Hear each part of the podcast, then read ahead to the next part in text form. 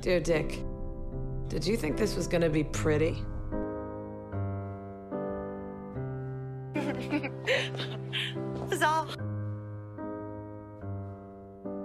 It's my vagina. I'm slutty, but I'm a good person. ¿Por qué cuando una mujer es segura y poderosa la llaman bruja? You're both wrong. It's my vagina. Mi final feliz no es un nombre. Por supuesto que no. Siento que los hombres siempre buscan algo mejor y las mujeres solo se conforman con que vaya bien.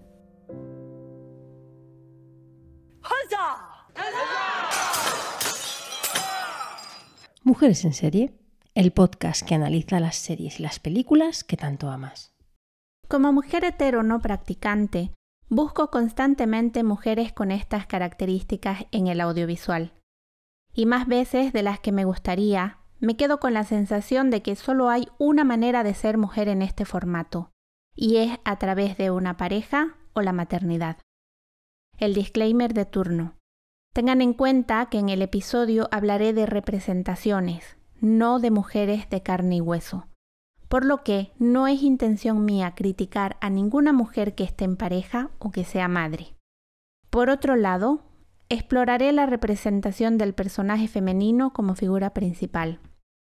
Las mujeres solteras existen por montones en personajes secundarios simplificados hasta el absurdo, pero es un tema muy amplio como para intentar abarcar ambas situaciones en el mismo episodio.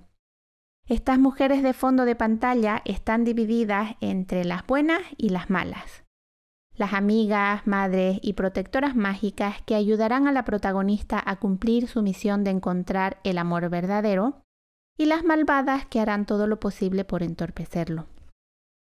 Aquí están todas las variaciones de lo que se puede considerar conductas contrarias a los valores que defienda la historia. Mientras más puritana se quiera dibujar a la protagonista, más inmoral será la antagonista. Podemos convenir que cuando Lilith es expulsada del paraíso, sale como una mujer soltera. Si comparamos a Lilith con Eva, la primera se come bebés. Pues eso. No es lo mismo estar solas que estar aisladas. Y en el audiovisual, queridas mías, estamos aisladas por mucho amor romántico con el que se nos envuelva. Si repasamos ejemplos cutres de la comedia romántica, pero no exclusivamente, al final de la película las mujeres ya no tienen espacio en sus vidas para cualquier personaje que haya sido el facilitador del encuentro romántico sean amigas, familia o alguna compañera de trabajo. Todas ellas irán desdibujándose porque lo que importa es el encuadre final de la pareja en un enaltecimiento del amor romántico. Y yo me pregunto, ¿no está esa mujer más aislada que lo que estaba al principio de la historia? Tampoco tendrá espacio para aquellos intereses que la hacían tan especial a ojos del protagonista, porque el amor lo puede todo, pero necesita de toda la energía de la mujer para mantener el motor en marcha. Por supuesto que en pantalla no siempre vemos las acciones cotidianas que siguen a la creación de la pareja, pero las secuelas nos han educado bien para que imaginemos ese futuro juntos. La mujer abandonará casi del todo cualquier interés u objetivo que tenía al principio de la historia. Esto sucede a veces de manera sutil y a veces es tan evidente que insulta la inteligencia. La protagonista que había cultivado intereses propios los olvidará todos para centrarse en lo que verdaderamente importa, él y sus asuntos. Les propongo un ejemplo. En la serie coral de Big Bang Theory, Penny es una mujer poco intelectual cuya única ambición es ser actriz. Y no sé decir la temporada exacta, pero sucede algo curioso. De repente, ella es el único personaje que crece. Empieza un nuevo trabajo, su inteligencia emocional es cada vez más evidente y se alza como una mediadora de conflictos al tiempo que los chicos se van convirtiendo en su propia caricatura, sobre todo Sheldon, quien al principio era un inadaptado social y hacia el final de la serie no es más que un niño mimado. El crecimiento del personaje de Penny magnifica el decrecimiento de los chicos, quienes son cada vez más absurdos y patéticos. Imagino que los guionistas intentaron hacerle dar un paso atrás, llevándola a renunciar a su prominente carrera en la industria farmacéutica para regresar a la actuación. Que no digo que sea un interés menor, ni lo critico, pero volver a la actuación sin llegar a cumplir el objetivo del todo es un intento de empequeñecerla para que los chicos no se vean ridículos en comparación. Quiero decir cumplir el objetivo dentro de la narrativa gringa. Ella no alcanza fama internacional ni renombre. Tengamos en cuenta que en contraposición, Sheldon gana un premio Nobel. Tengo que decir que este paso atrás, sin embargo, no es suficiente para quitarle la agencia que había adquirido luego de dejar claro que puede ganar más dinero que todos ellos juntos, que es hábil para utilizar armas de seducción para conseguir ventas y que es muy buena negociadora. Así que, ¿cuál es el as bajo la manga que nos dirá a todos los espectadores que el statu quo ha vuelto para quedarse? El final feliz elegido para Penny, por supuesto, es el anuncio de su embarazo. Y nadie nos tiene que contar que a partir de aquí ni volverá a utilizar su imagen para vender medicamentos, ni conseguirá su sueño de ser actriz famosa. Así, la masculinidad de Leonard quedará bajo resguardo.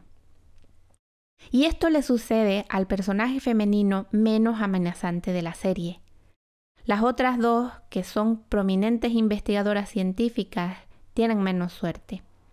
Bernadette termina casada con el más misógino de los cuatro chicos, y se va convirtiendo gradualmente en su madre.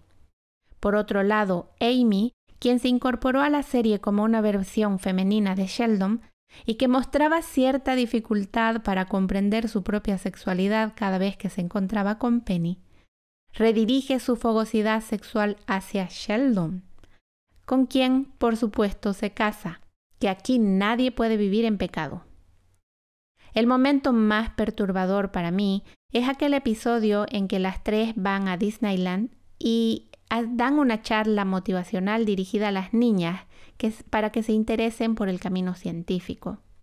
Todo esto vestidas de princesas Disney. Y no es lo inquietante, ya que se puede encontrar la gracia en las contradicciones internas que tenemos todas.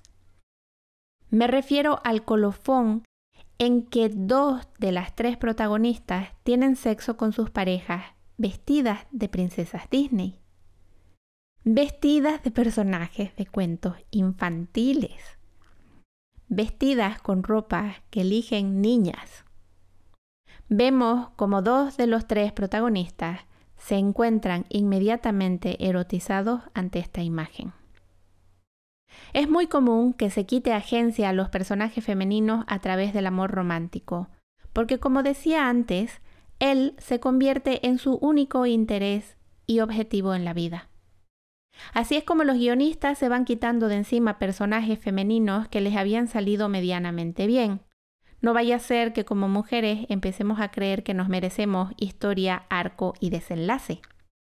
Es tan habitual que a veces olvidamos que en la primera parte de la saga o de la temporada había una mujer que compartía el protagonismo. ¿Es posible pensar en alguien que no sea el desagradable de Johnny Depp cuando hablamos de Piratas del Caribe? Creo que muchas tenemos que hacer un esfuerzo para recordar que Kira Knightley compartía aventuras en pantalla. La felicidad para las mujeres, como sabemos todas, solo consiste en encontrar el amor. ¿Era física cuántica al inicio de la peli? ¿A quién le importa? Ahora tienes novio y no tendrás tiempo para seguir con tus investigaciones porque tienes que ponerte guapa para él. No vaya a ser que una arpía te lo quite. ¿Querías encontrar la cura del cáncer? Eso tendrá que esperar, porque ahora tienes que parir a la criatura del guaperas. No solo nuestras profesiones, objetivos personales, proyectos creativos quedan en suspenso al encontrar el amor. Nosotras mismas nos volvemos insignificantes en la narrativa luego de ser conquistadas, y tal como los trofeos guardadas detrás de un cristal. Algo que es impensable en la historia donde los hombres son los protagonistas. Ellos nunca dejan de tener aventuras una vez encontrado el amor. Y la mayoría de veces se van a luchar en contra del mal sin decirles ni mu a sus medias naranjas. Por eso de que las ponen en peligro si ellas saben mucho. Nunca son relatados como parejas de mierder. Son personajes sufridos que sacrifican su propia felicidad por el bien común. No son padres ausentes. Es que no han podido enseñarte las tablas de multiplicar porque todos los villanos de la ciudad trabajan en el horario que habitualmente se dedica a la familia. Somos tan prescindibles que pueden cambiarlo todo y nadie elevará una crítica por falta de continuidad. En la trilogía Back to the Future, la novia de Martin, llamada Jennifer Parker, fue interpretada por la actriz Claudia Wells en la primera parte y en la segunda por Elizabeth Shue. Tuvieron que volver a filmar algunas escenas para que no notáramos el cambiazo. Pero ¿quién estaba mirando a la chica, verdad? Según lo que escuché en un podcast, los creadores comentaron que escribieron al personaje de la novia solamente para que nadie haga preguntas indiscretas sobre la extraña relación de, comillas, amistad, cierro comillas, entre un hombre adulto y un adolescente. Podríamos creer que como se trata de un ejemplo del siglo pasado, las cosas han mejorado, con tanto feminismo que el mundo ya no necesita, guiño, guiño. Pero resulta que en la trilogía de Batman dirigida por Nolan, las mujeres también son un mero aspecto decorativo. Y vuelve a suceder de manera impune que el mismo personaje es interpretado por dos actrices diferentes. En la primera parte, la aspirante a novia de Batman es interpretada por Katie Holmes y en la segunda por Maggie Gyllenhaal. Un pequeño apunte que dejo a modo de comentario sin más, ya que no puedo aventurarme a sacar una conclusión. Es que he notado que en la página de IMDB de ambas trilogías, el nombre del personaje que cambia de actriz pierde el apellido entre una y otra película. Quiero decir, en la primera película de Back to the Future, la novia se llama Jennifer Parker, en la segunda Jennifer a secas. Lo mismo pasa con la aspirante a novia que en Batman Begins se llama Rachel Dawes y en Dark Knight Rachel. ¿Se imaginan un diario de Bridget Jones con diferentes actores interpretando a Mr. Darcy? Y ya sé, muchas veces suceden cosas fuera del control de los creadores, pero tienen un lienzo en blanco para dar explicaciones. Mi pregunta es, ¿por qué no nos molesta que nos intercambien como cromos? Existe además otra pequeña diferencia cuando el protagonista varón es quien deja la serie o secuela y debe ser reemplazado por otro actor. Se crea entonces un personaje diferente, como cuando Charlie Sheen dejó Two and a Half Men y entró Ashton Kutcher. Nunca tuvimos que ver un capítulo en el que de la noche a la mañana Charlie Harper de repente crecía 10 centímetros y rejuvenecía 13 años. Pero regresemos al tema. Si todo esto de quitarle agencia, cambiar la actriz, relegarla al plan de madre que sale dos escenas de tres segundos cada una, si la elegida, la única, la especial, es tratada de manera tan despectiva, ¿se van haciendo ya una idea de cómo son tratadas las mujeres que no tienen el objetivo de encontrar pareja en la narrativa? Las mujeres protagonistas que empiezan la historia solteras y terminan la historia solteras son tan difíciles de ver como un unicornio. No puedo más que agradecer infinitamente a las mujeres de la vida real que se han ganado espacio detrás de las cámaras y cuentan más historias en las que conseguir un novio no es el leitmotiv de las mujeres. Quiero exponer brevemente un par de ejemplos. Y aunque de alguna manera siento que traiciono mi propio discurso llegado este momento, porque he elegido historias de mujeres que no están solteras precisamente. La primera elección tiene más sentido que la segunda, pero esta también tiene una razón de ser.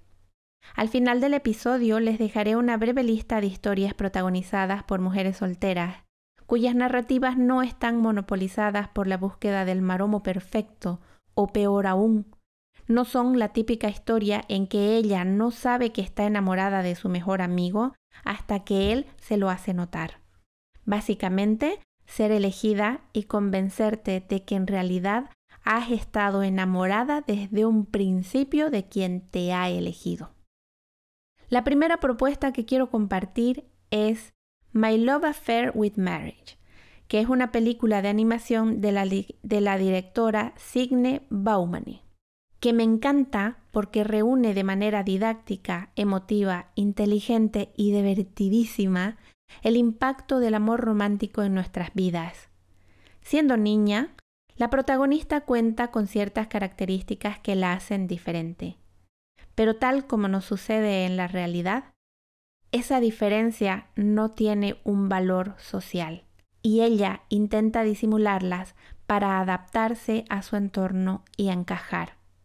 La película relata el impacto del patriarcado no solo de manera social o personal, añade también ciertas explicaciones científicas en las que nos enseña cómo afectará al funcionamiento de nuestros procesos químicos cerebrales sin llegar a convertirse en una historia fatalista en que la protagonista no tenga posibilidades de escapar.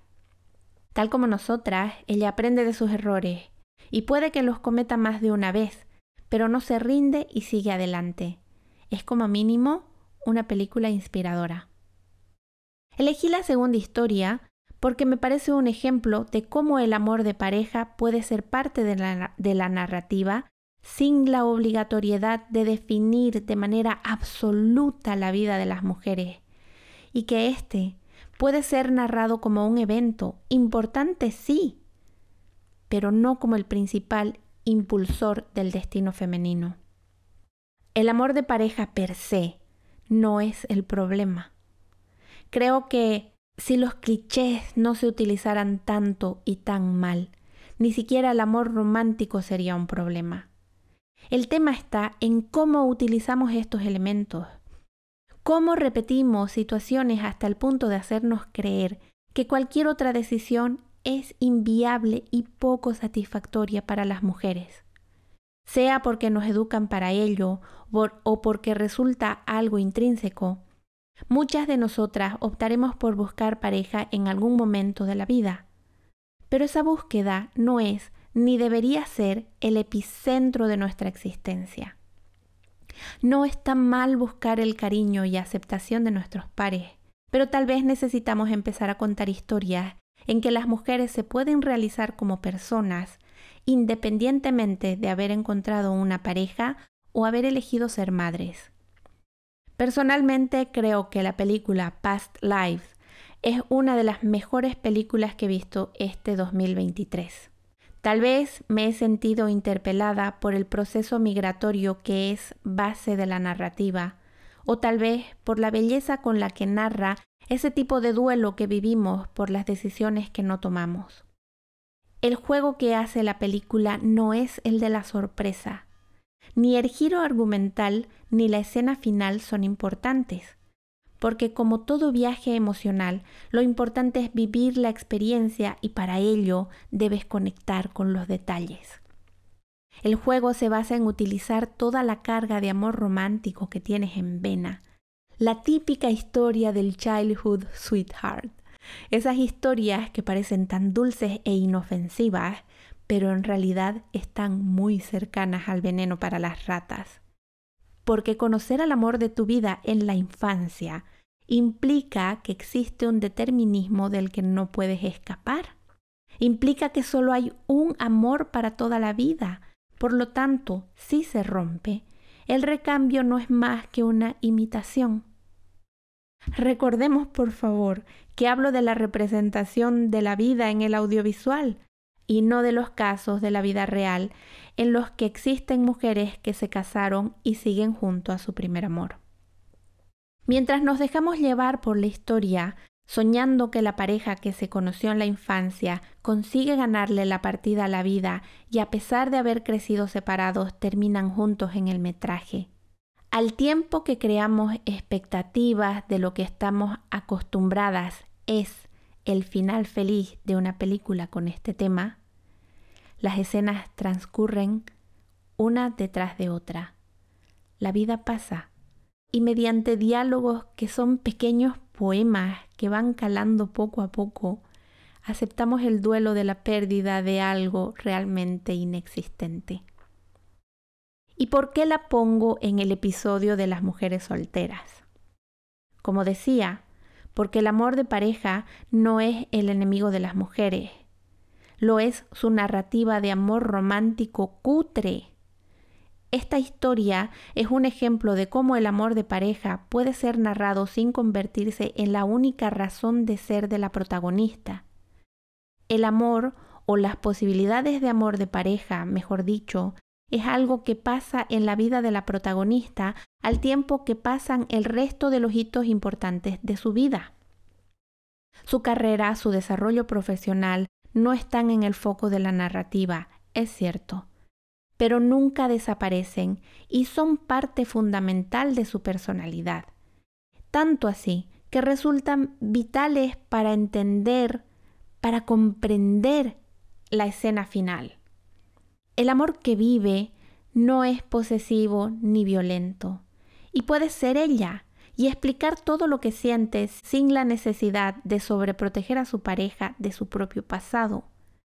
Ella no tiene que ser la madre de su pareja, ni tiene que reafirmar su masculinidad jurándole que su pene es más grande. Ella comenta con honestidad y claridad sus cavilaciones. Y aunque ni de coña dos frases resumen la película, quiero resaltarlas porque ponen palabras precisamente a realidades que no están permitidas para las mujeres. Una de ellas deja claro que ante los diferentes caminos que pudo tomar en su vida, eligió aquel en el que ella era la protagonista. Y la segunda expresa la idea contraria a lo que comentaba al inicio del episodio. No existe una necesidad de cambiar las características primordiales de la protagonista después de conocer el amor. En esta película nadie intenta reducirla para poder amarla como a una mascota fiel. Le dicen, lo hiciste porque eres tú y me gusta porque eres tú. Para salir más o menos airosa del drama en el que voluntariamente me he puesto, dejo la comentada lista de producciones audiovisuales creados o dirigidos por mujeres donde las mujeres solteras existen y son protagonistas de sus propias historias. Self-Tape, historia centrada en la búsqueda del sentido de la vida después de la fama y la reparación de la relación entre dos hermanas. Polite Society, otra historia de hermanas. Aunque una de ellas tiene novio, es la soltera quien lidera la trama y se convierte en la salvadora. The Swimmers, la historia de las hermanas Mardini, que tenían el objetivo de sobrevivir a uno de los escenarios más crudos de, de migración. Y aún así, una de ellas consigue llegar a las Olimpiadas. Chúpate esa Iron Man. No nos olvidemos que la verdadera Sara Mardini, socorrista voluntaria de personas refugiadas, se enfrenta a penas de cárcel en un juicio interminable que cada vez es menos y menos mediático por el olvido y la indiferencia nuestra. Causeway. Una ex marín debe reinsertarse en la sociedad, sin medios, sin círculo de apoyo, sin tejido estatal, sin tejido social, dejando un ejemplo testimonial sobre la amistad entre hombres y mujeres. Steve 1993 y Alcarraz. Ambas de la directora Carla Simón. Ambas historias familiares que retratan con naturalidad la vida misma. Estoy segura de que me olvido de muchas otras, pero estoy tirando de memoria porque ¿quién es la guapa que pone en el buscador mujeres solteras y sobrevive a la avalancha de porno que esto puede ocasionar? Salvo Polite Society, que utiliza la narrativa de la realización femenina a través del matrimonio como el peligro del que hay que salvar a la hermana mayor, la búsqueda de la realización personal el impulso de la vida de estas mujeres, sus intereses, no están atravesados por la idea de que la existencia empieza al ser elegidas por un hombre. La repetición constante de las historias que muestran una y otra vez cómo la protagonista es elegida tiene una función de control social. De otro modo, no sería posible que una mujer rodeada de sus amigas y su familia siga siendo considerada en la narrativa como una mujer sola. Porque es significativo que en historias donde la protagonista pertenece a una comunidad de mujeres que la cuidan y la aman, ella decida sacrificar ese amor y cuidados por la atención de un hombre. Estamos educadas a valorar más la atención de cualquier hombre frente al amor de nuestro círculo de cuidados. Nadie quiere verse representada como la malvada del cuento. Ninguna quiere ser la mujer rota, a la que nadie elige, la de los saldos. Y por inofensivas que parezcan estas historias, el final feliz de la pareja perfecta magnifica el temor a no ser elegidas por un hombre, el único que puede darle valor a nuestra existencia. La amenaza de la soledad es un instrumento de control social. Debemos recordar permanentemente que estar solteras no es igual a estar aisladas. Para las mujeres del futuro, en un contexto tan tóxico para las mujeres, la soltería puede llegar a ser un acto de rebeldía.